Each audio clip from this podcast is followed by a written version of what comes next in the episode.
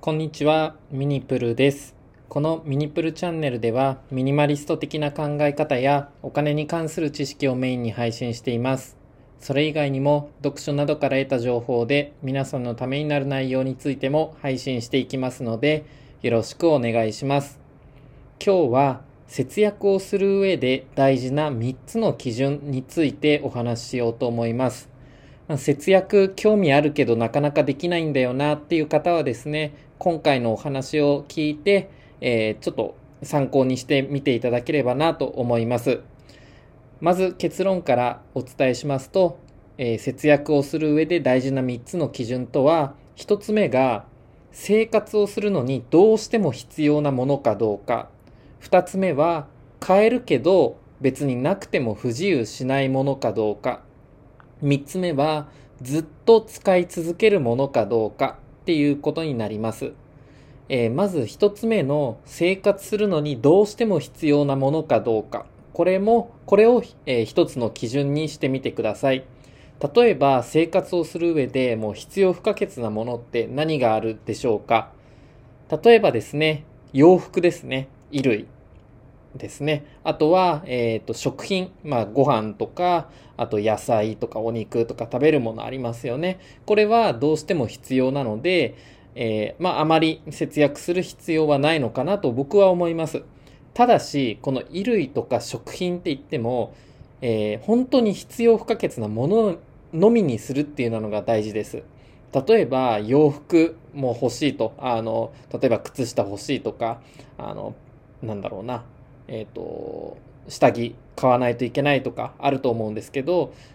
ブランド品っていうのは別に必要不可欠ではないですよね。なので、ブランド品ですとか、あとは食材買うのにも、もう普通にあの近くの安いスーパーで買えばいいのに、わざわざデパ地下に行ってデパ地下のなんかちょっと高級なあの食品を買ったりとか、そういうのはいらないですよね。なので、本当に自分が生活する上で必要不可欠なもののみを、えー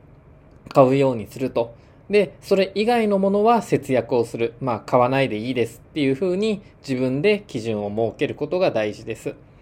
二つ目は、買えるけどなくても不自由しないものです。で、これはですね、まあ僕の場合、例えばテレビが挙げられるかなと思います。えーまあ家族で暮らしている方とかですと、まあテレビが持ってるよって方多いと思うんですけど、あの一人暮らしの方はですね、最近テレビ持たないっていう方も増えてきてるのではないかなと思います。これはですね、まあ、スマホがなかった時代っていうのは、情報を得るために、まあ、テレビっていうのはもしかしたら必要だったかもしれません。でも、今テレビって、まあ、買えるけど、買えるお金はあったとしても、まあ、それが本当に必要なものなのかっていうのは、考え直した方がいいんじゃないかなと思います。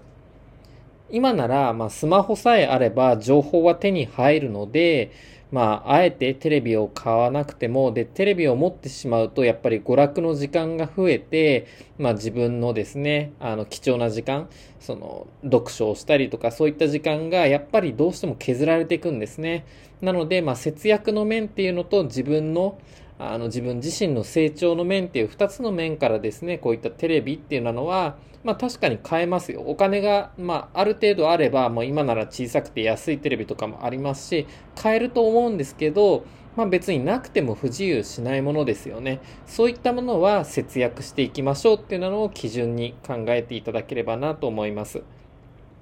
最後、3つ目です。3つ目は、ずっと使い続けるものかどうかですね。えー例えば、うん、冷蔵庫とかどうでしょうか？冷蔵庫って、